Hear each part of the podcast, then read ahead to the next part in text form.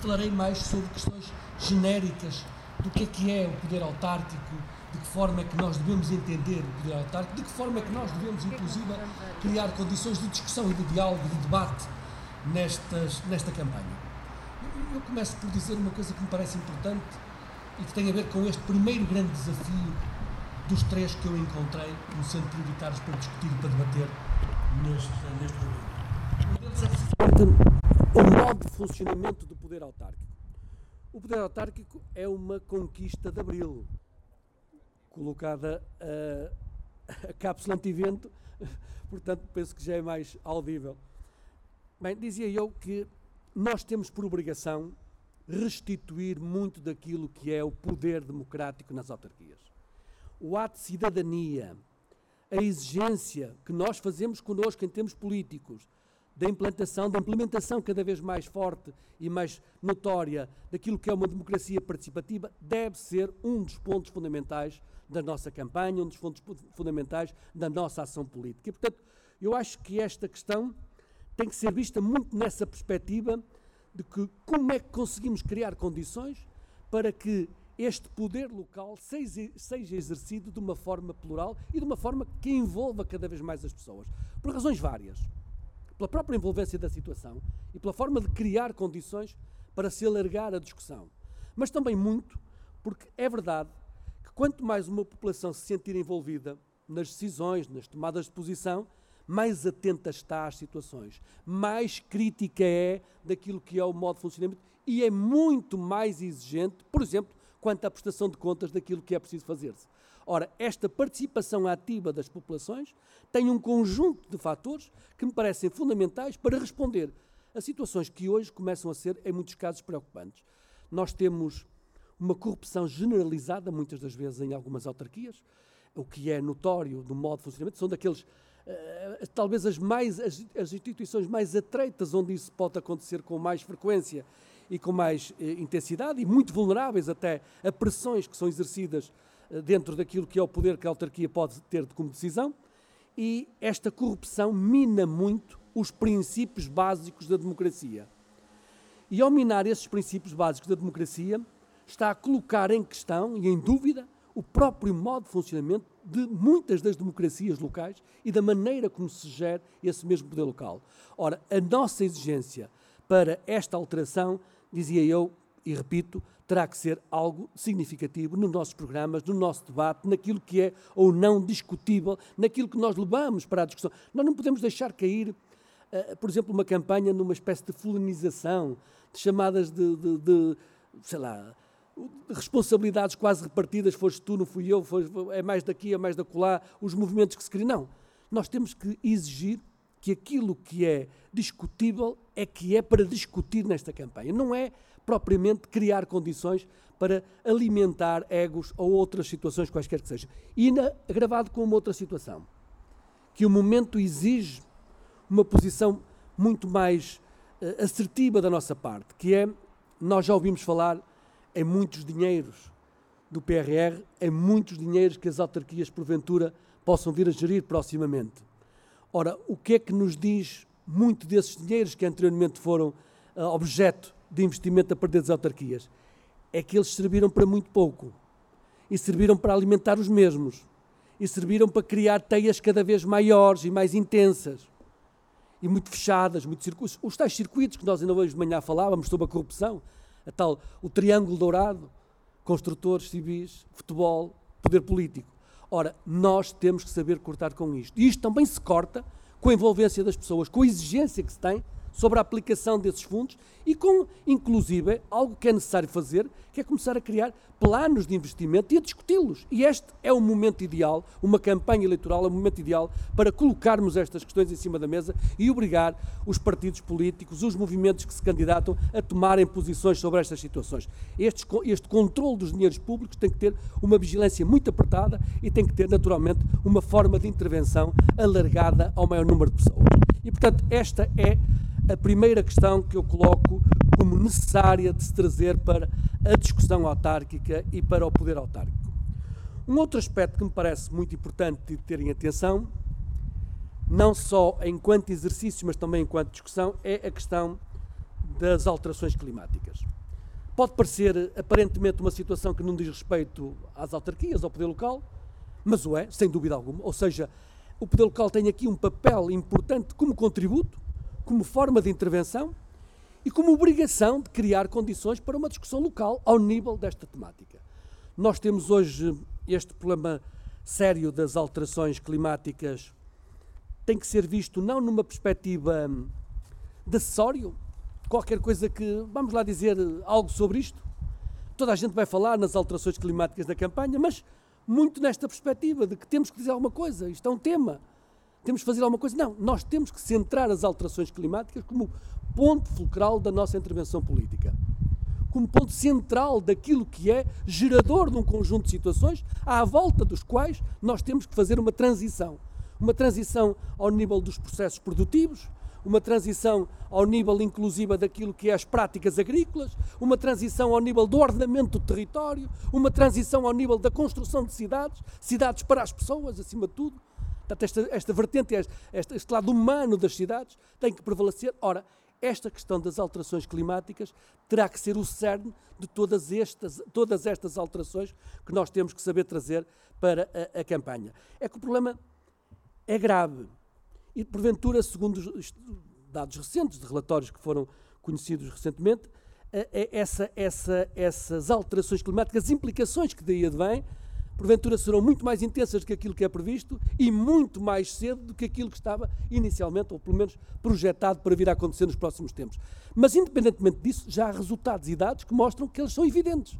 E não é só a análise interpretativa que cada um faz sobre o que é que ocorreu nesta ou naquela parte do mundo. São dados concretos que nos fazem ver e notar que há alterações climáticas que estão a ter uma influência decisiva naquilo que é a, uh, a, a forma de vida de, não só das pessoas, mas de uma forma geral, concretamente daquilo que é a nossa responsabilidade. É evidente que nós, em relação ao planeta, também temos que pensar sobre isso e nessa perspectiva. Não são só as pessoas. Há toda uma vida né, que resulta uh, da, da, da, daquilo que são as condições que este planeta tem, que não podem ser postas em causa, até porque, como sempre dizemos, não há planeta B e por isso este terá que ser uh, um tema fulcral. E terá que ser um tema fulcral também numa perspectiva que contributos é que as autarquias podem dar para esta situação. O que é que pode ser exigido às próprias autarquias como forma de intervenção? E muitas coisas podem ser feitas e devem. A preservação da biodiversidade, o uso racional e pedagógico daquilo que são os recursos, tudo isso é importante, mas questões muito concretas em relação ao espaço local. A mobilidade. Nós não podemos continuar a ter aquela forma de vida que nos fomos habituando no decorrer do tempo do transporte individual e pessoal, como se não fosse necessário nada mais. Nós não podemos continuar a ter uma, um uso eh, quase disparatado, muitas vezes, daquilo que são os recursos para nosso gozo e para nosso, e para nosso lazer, por assim dizer. Nós temos que ter realmente cidades e espaços locais que correspondam àquilo que são as exigências que estão criadas para podermos respeitar e, no fundo, cumprir as metas relacionadas com a descarbonização, as metas relacionadas com aquilo que é as alterações do comportamento, tudo isso terá que ter uma vertente muito pedagógica a partir do ensinamento local, a partir do exercício deste poder dentro de cada uma das autarquias. Portanto, este tema tem que ser fulcral e determinante para aquilo que é os próximos tempos, e estes próximos tempos são, sem dúvida nenhuma, já atualidade. Nenhum Conselho pode ficar de fora destes contributos, nenhum Conselho pode ficar para trás neste tipo de decisões e de deliberações, e por isso é uma exigência que eu acho que as candidaturas do Bloco de Esquerda têm que fazer, trazer este tema para a discussão em termos de campanha, em termos daquilo que é o próprio exercício do poder autárquico. Por fim, um outro tema que me parece também muito importante de se trazer à discussão, não querendo dizer que não há outros, obviamente que sim, eh, é o tema da regionalização. E porquê da regionalização? Nós temos assistido em Portugal, nos, a regionalização está consagrada na Constituição desde 76, mas de vez em quando lá se vai discutindo isto, em períodos intermédios onde o poder, e o poder tem sido repartido entre PS e PSD, fundamentalmente, uh, onde este poder sabe que essa discussão não vai ter resultados. Coloca sempre a discussão com a prerrogativa de que há tempo para discutir. Portanto, há sempre tempo para arrastar no tempo a discussão da regionalização. E vão-se criando subterfúgios. Vão-se criando subterfúgios através de uma forma uh, encapotada que foi sendo apresentada como sendo descentralização, quando não passa de uma desconcentração de competências, quando muito, que aquele processo tem vindo a decorrer com a, a, a passagem de algumas dessas competências para os municípios, de uma forma trabalhada, de uma forma desconexa, sem correspondente necessário até ter de um quadro de competências legal e de um quadro de competências ao nível uh, monetário, económico, financeiro, que seja capaz de corresponder àquilo que é a necessidade da atribuição dessas competências, mas com um outro agravante, que é o perigo que representa. Nós temos em Portugal qualquer coisa como à volta de 75% das nossas autarquias, 80% próximo disso, das nossas autarquias com menos de 50 mil eleitores. Com menos de 50 mil residentes, melhor dizendo. Isto significa que a maior parte das autarquias não tem escala para muitas destas competências. Não tem capacidade de resposta a muitas destas competências. O que é que está a acontecer em muitos locais, nomeadamente, não só, mas nomeadamente do interior, é que nós temos assistido a uma espécie de empresas que se começam a colocar na forja para assegurar determinado tipo de serviços que eram da competência do poder, do poder público, neste caso concreto das autarquias. Uma espécie de externalização encapotada de um conjunto de serviços. Ora, isto é extremamente perigoso porque abre um conjunto de precedentes para depois se dizer até que funciona muito melhor e que até tem resultados melhores e que até é capaz de satisfazer de uma forma mais evidente as necessidades das populações. Ora, nós temos que desmascarar esta situação e temos de ser capazes de provar e de mostrar que isto não é nenhum processo de descentralização. É que depois existe uma tática, que é conjugar uns aspectos com os outros. Por exemplo, o embuste que foi criado com a eleição dos presidentes das CCDRs. Como se tratasse de um ato democrático. Como se eleger os presidentes da CCDR legitimasse as CCDRs a tomar as suas posições políticas. Primeiro, não deixa de ser um órgão desconcentrado do Estado e mantém-se como tal porque não alterou minimamente o seu estatuto. E depois é pura e simplesmente uma, uma forma de escapatória de criar condições para se dizer que estamos num processo de descentralização e que vai levar, inclusive, ao início da regionalização.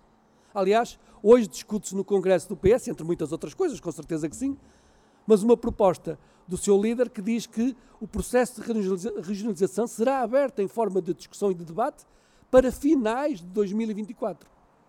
Taticamente, caros camaradas, quando termina o mandato presidencial, o Presidente da República é um convicto antirregionalista e por isso não quer mexer com isso. Nem, quer, nem o PS quer afrontar esse estatuto e esse lado do Presidente, por uma razão qualquer que seja. E, portanto, há aqui um empatar da situação permanente no decorrer do tempo que nos faz criar cada vez mais uh, uh, o empurrar para as calendas todos este, toda esta discussão. Ora, e porquê é que ela é necessária? Primeiro porque a, a, a pandemia nos deve obrigar a refletir sobre algumas situações. Nos deve fazer pensar sobre o que é que é preciso fazer, porque senão nós corremos o risco de começarmos a viver numa espécie de pandemias intermitentes. Portanto, temos que ter uma reflexão sobre isso. Mas também temos que fazer uma análise sobre o que é que é necessário responder. De que forma é que nós podemos responder? Porque, reparem numa coisa, Nunca se falou tanto do interior, porventura, quanto se fala agora. Aliás, até temos um Ministério, eh, o Ministério da Coesão Territorial, que não se percebe muito bem qual é, para que serve, mas de qualquer maneira existe como resposta exatamente a reduzir as assimetrias regionais. É essa uma das intenções. O que é certo é que os censos de 2021, recentes, dados preliminares, mostram-nos uma coisa: cada vez mais a assimetria é maior, cada vez mais há mais desigualdade na distribuição territorial cada vez mais há maior desigualdade na demografia. Como se houvesse, como se o, o, o interior cada vez fosse mais litoral. A rampa tem o maior declive. E, portanto, os resultados são estes. Então, perante estes resultados, não é necessário pensarem-se políticas diferentes, não é necessário pensar-se a política de uma forma de intervenção local diferente, e aqui entra, entre muitas outras coisas que são necessárias pensar, entra, mas provavelmente entrará a regionalização, até porque se percebeu nesta resposta à crise que não houve controle, não houve articulação alguma. Cada um fez por si, cada Presidente de Câmara eh, fez por si, com muita generosidade, em muitos casos, é natural, mas também com muito aproveitamento político, é evidente, e sendo muitas vezes até a dizer, quase que a vangloriar-se, o meu Conselho tem melhor resposta que o teu, ou o meu Conselho agora tem mais vacinados do que, do, que o teu. Portanto, este tipo de interpretações quase que de uma forma de confronto entre conselhos que se veio a passar e que, na verdade, mostra que é necessário cada vez mais uma articulação e uma entidade que, por um lado, seja supramunicipal, capaz de articular entre os municípios, e, por outro, seja subnacional, que faça o paralelo, que faça a transição entre aquilo que é um poder central e um poder local. E depois questionar as autarquias sobre aquilo que têm para fazer. Nomeadamente em questões, porque os programas eleitorais autárquicos são muito específicos de cada local, é verdade. As questões específicas sobre este ou aquele aspecto, esta ou aquela forma, isso é, é notório que é e assim terá que ser. Mas tem que ter também uma ideologia, tem que ter um princípio sobre como é que nós defendemos o poder político, como é que o poder político defende, melhor dizendo, a intervenção local. Que ideologia nós temos, que princípios políticos nós temos para o exercício do poder local, seja ele feito aqui em Braga ou noutro sítio qualquer. E, portanto, e nesta perspectiva, nós temos que ter uma visão nacional da política. E é preciso um poder que seja articulado neste sentido de fazer a relação e, o, e, o, e, o, e a ligação, portanto, o relacionamento entre um poder centralizado, que não quer de maneira alguma poder perder esse poder, esse, esse centralismo, e aquilo que é a exigência de um poder local, que muitas vezes fica por uma, uma, uma gestão do quintal, pouco mais do que isso. Ora, a falta deste poder tem sido um dos grandes problemas, um dos grandes entraves, nomeadamente até muitas das vezes aquilo que é a resposta, por exemplo, aos serviços públicos. Como é que as autarquias, qual é o contributo, de que forma é que têm que fazer? Enquanto, eh, eh, digamos, apologia dos serviços públicos, enquanto forma de intervenção direta relacionada com as pessoas. Ora, são muitas destas questões que me parece importante abrir para debate, abrir para discussão, trazermos para a nossa campanha, fazer com que a campanha tenha política e essa política seja discutida na rua, seja de rua, seja uma campanha que fale com, diretamente com as pessoas, nomeadamente aquilo que são os seus interesses, por um lado, concretos, objetivos, e é para isso é preciso respostas também concretas, mas por outro lado, muito mais de pensar a cidade, pensar o poder local no decorrer do tempo. Caros camaradas, é este tempo que nos espera, um tempo de agir, um tempo de trazer para a discussão, um tempo de ser capaz de criar mobilização à volta de muitas destas ideias e fazer com que todos os outros também venham a esta liça autárquica, esta liça, diria que, de disputa de poder e de disputa daquilo que, é, que está em causa ao nível local. E por isso, resta-nos dizer, vamos à luta, em nome daquilo que nós defendemos, em nome das nossas propostas, em nome, no fundo, do que nos distingue e que nos identifica. Muito obrigado.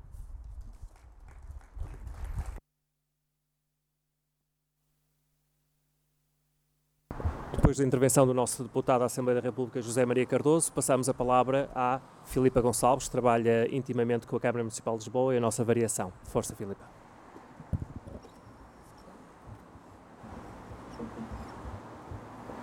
Uh, não sei se me estão a ouvir. Uh, não. Ok. Uh, bem,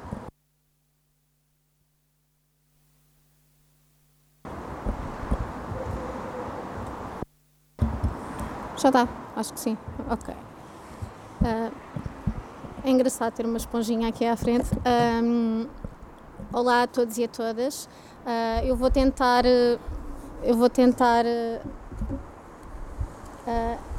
não tomar muito tempo para também termos algum tempo de, de debate. ainda assim, estes quatro anos de, de mandato foram muito intensos e, portanto, Uh, teria muito para, para partilhar convosco, uh, mas uh, começava por dizer que o óbvio, que as autarquias neste momento têm cada vez mais responsabilidades, quer pelas competências que lhes têm sido atribuídas, como também pelas responsabilidades que elas próprias têm assumido para si e, e, também muito em conta a pressão que a proximidade uh, uh, significa isso, não é? As autarquias têm assumido essas responsabilidades e, portanto, hoje em dia as autarquias já não tomam conta só das coisas menores, entre aspas, que também já não eram, mas no fundo a existência ou a inexistência de uma vaga numa creche, num jardim de infância, a existência de refeições sociais ou, ou de qualidade nas escolas, uh, ou até medidas como a contenção do alojamento local, uh, neste momento dependem das autarquias e isso não é coisa pouca. Eu, eu, vou dar-vos um exemplo de, de não, nem tinha eu nem tinha pensado dizer isto na intervenção, uh, mas entre, entre ontem e hoje a Câmara Municipal de Lisboa acolheu uh, 50 pessoas afegãs e acho que isso nos deve orgulhar. A Câmara Municipal, a nossa, a nossa equipa da variação tem acompanhado a chegada destas pessoas, o seu, o seu acolhimento e uh, acompanhará uh, uh, a sua vida futura em Portugal, se assim o desejarem. Eu acho que isto é, é, é de facto, lá está, uma coisa que uma autarquia pode fazer e, e por isso um, estas eleições autárquicas uh, são de facto uh, uh, muito importantes, são momentos de, vão ser um momento de definição de prioridades do programa político e também fundamental quem, quem são estes protagonistas que vão dirigir estas autarquias e, e, e estes orçamentos. E, portanto, respondendo diretamente ao, ao título, Uh, sim, uh, as autarquias podem fazer diferença uh, e sim, as autarquias podem ser instrumentos de, de resposta à, à crise. Um, e pegando um pouco no, no, que o Zé Maria disse, um, as autarquias são, funcionam sobre sistemas presidencialistas, em que o presidente decide muitas vezes se aquele apoio é atribuído, se aquele projeto urbanístico avança ou não, e, e, e nós temos que quebrar uh, essa lógica de, de decisões uh, uh, quase pelo presidente ou, ou, por uma força política. As decisões têm que ser feitas pelas pessoas e têm que ser participadas. Eu gostava de falar sobre o, o, o caso que, que me é mais próximo, que, que é Lisboa.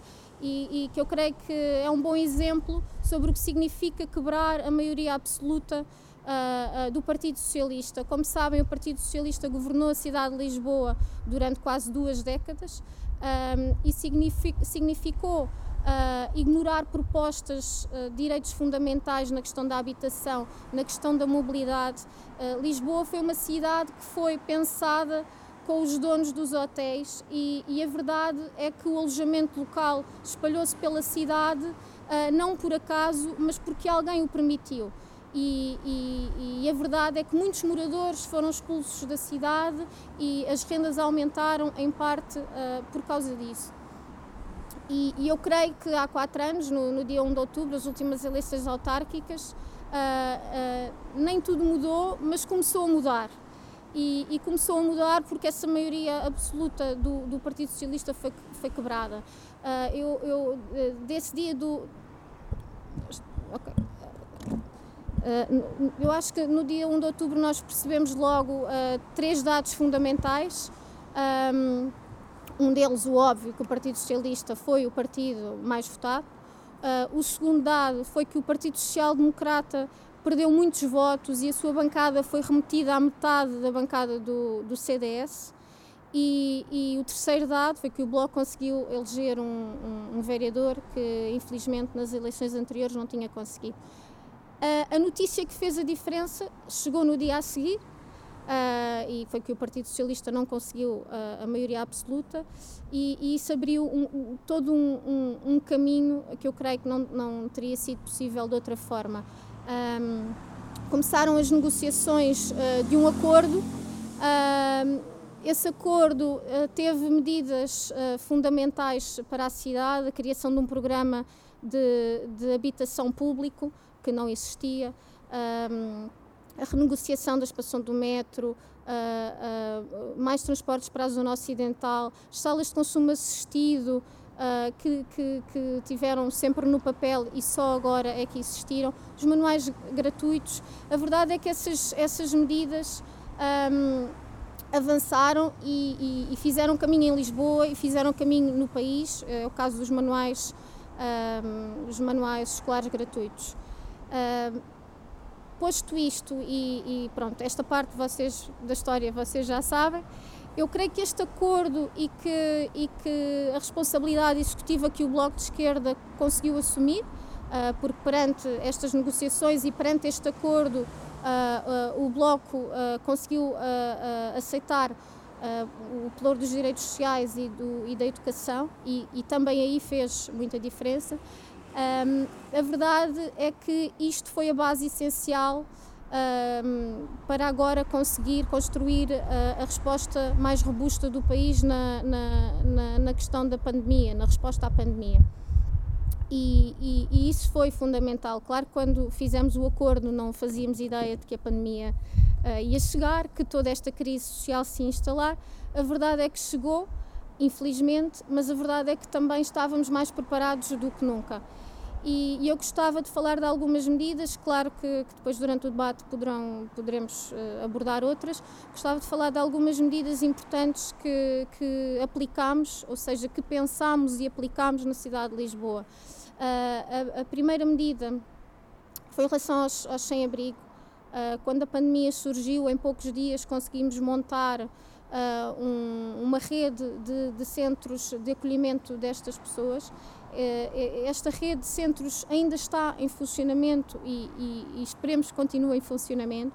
Já uh, passaram cerca de mil pessoas por, por, por, esse, por esse centro uh, uh, e, e, esses centros são espaços em que as pessoas podem ter a sua saúde garantida, a sua alimentação e, e ter um teto.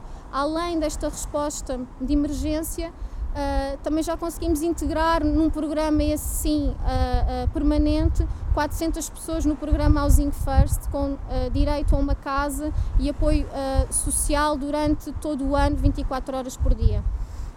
A segunda medida que também pensámos e aplicámos na resposta a esta crise diz respeito a, a, às escolas. Quando a crise chegou e, e o confinamento começou, uh, nós uh, começámos a pensar que as crianças que têm direito a uma refeição nas escolas não poderiam deixar de ter, não poderiam ficar em carência alimentar. E por isso, uh, todas as crianças da cidade de Lisboa, durante o confinamento, tiveram a sua alimentação garantida em, casa. além disso, também foram atribuídos computadores para que as pessoas, para que as crianças conseguissem continuar os seus estudos em casa.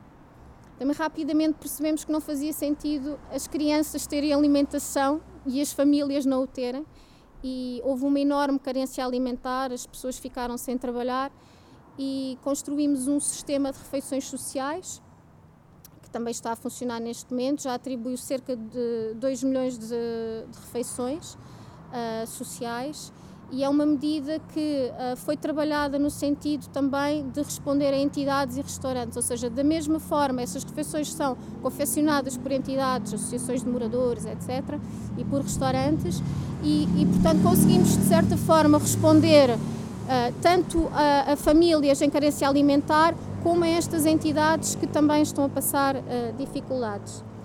Um, criámos uma linha de resposta à violência doméstica, uma linha telefónica para responder a, a, a, este drama, todas as mulheres que, que passam por este drama. E uh, uh, finalmente criámos o Fundo de Emergência Social, que na verdade era um fundo que já uh, existia e que também está, está, está neste momento no, no terreno. tem um fundo de 56, 56 milhões de euros disponíveis para responder a famílias e a entidades que passem dificuldades. Foi também criado um fundo de contingência já de mais 83 milhões, porque não se espera que a crise social diminua e, portanto, estamos já a planear a resposta uh, futura de 2022. Posto isto, claro que há muitas outras medidas, estas medidas estão, uh, uh, existem no contexto de um pacote que é o Lisboa Protege e que também tem medidas noutras áreas que não são do nosso pelouro, como as moratórias das rendas habitacionais e, e, e não só, e comerciais, uh, uma forte campanha de testagem e vacinação. Poderemos continuar a falar sobre mais, mais medidas, mas pronto, estes, estes são alguns exemplos. Um, posto isto, obviamente, que uh, uh, não quer dizer que este mandato uh, foram só vitórias e que a relação com o Partido Socialista não foi tensa, claro que o foi. São partidos, somos partidos com programas políticos diferentes, visões diferentes. Um, e, portanto, obviamente que continuamos a discordar quando, quando foi preciso e, e, e muitas vezes foi preciso. Na questão do programa de, de, renda acessível vertente privada, que o Partido Socialista continua a, a, insistir, apesar de não haver uma única casa disponível desse programa. As únicas casas uh, disponíveis em Lisboa de renda acessível uh, são do programa de renda acessível público que o Bloco propôs. Uh, e, portanto, obviamente que uh, em alguns aspectos, e sobretudo na, na parte urbanística, uh, o Bloco muitas vezes tem que se opor às, às, às, às, medidas e às propostas que o Partido Socialista continua a insistir.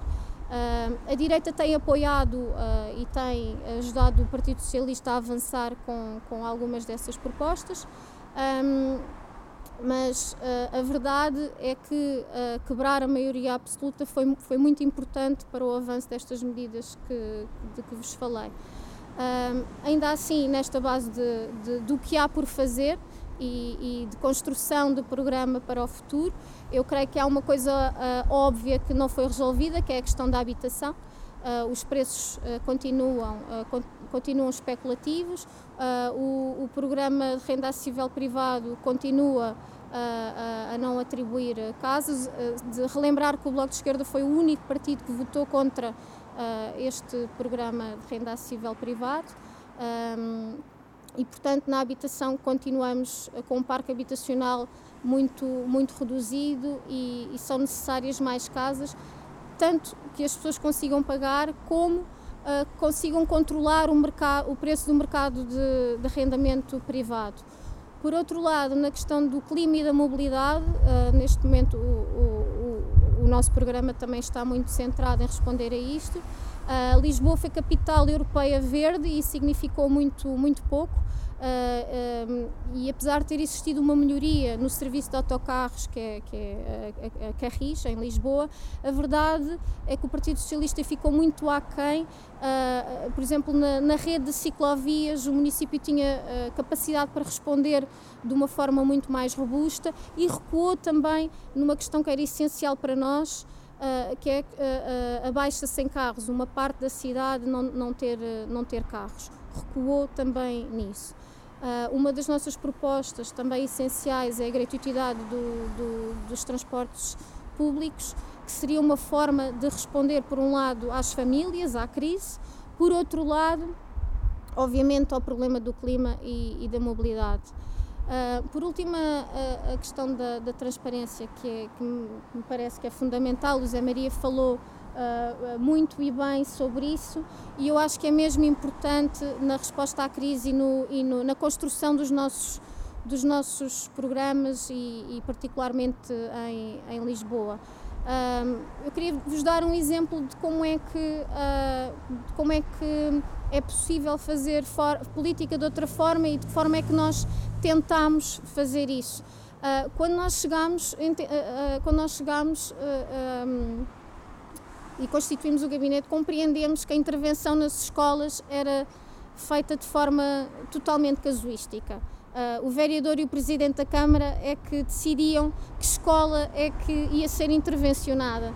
E isso, obviamente, que responde a uma pressão ou do presidente da Junta ou porque aquela comunidade escolar tem mais força, por, por qualquer razão.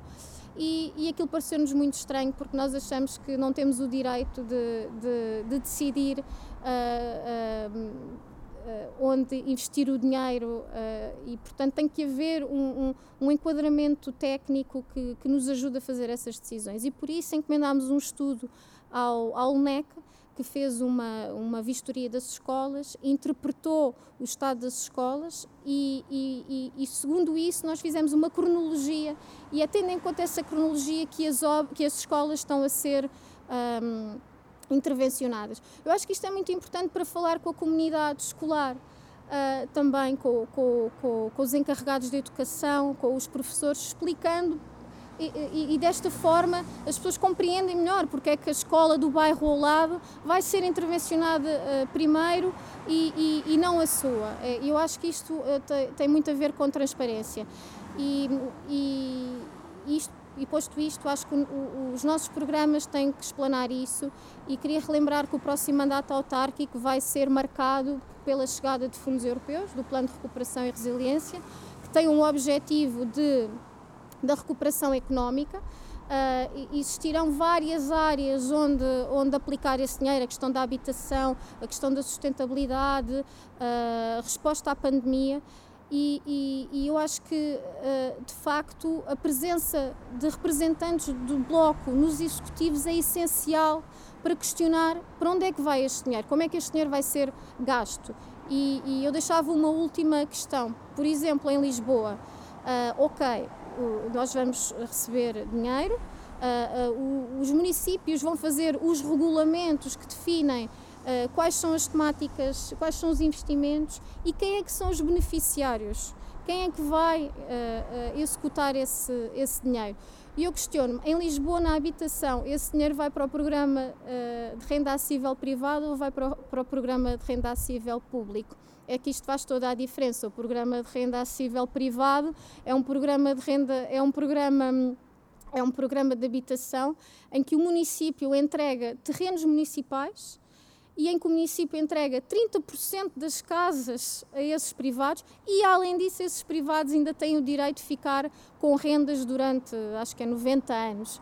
E, portanto, Uh, queremos nós que esses fundos uh, sejam gastos nisso? Eu, eu acho que não, e acho que a existência de representantes do Bloco uh, nas autarquias, nas assembleias municipais, nos executivos da Câmara é fundamental para manter a transparência e para denunciar quando isto é feito e evitar que isto seja feito quando, quando é possível. E terminava para passar a palavra. Pode subscrever este Mais Esquerda no iTunes, no Spotify ou na sua aplicação de podcast. O mesmo acontece com os outros podcasts do Esquerda.net, como Alta Voz, com leituras longas de artigos, Os Cantos da Casa, com o melhor da música portuguesa, o Convocar a História, um podcast de Fernando Rosas com convidados diferentes todas as semanas, ou ainda o 4 e 20, o podcast quinzenal da atualidade canábica.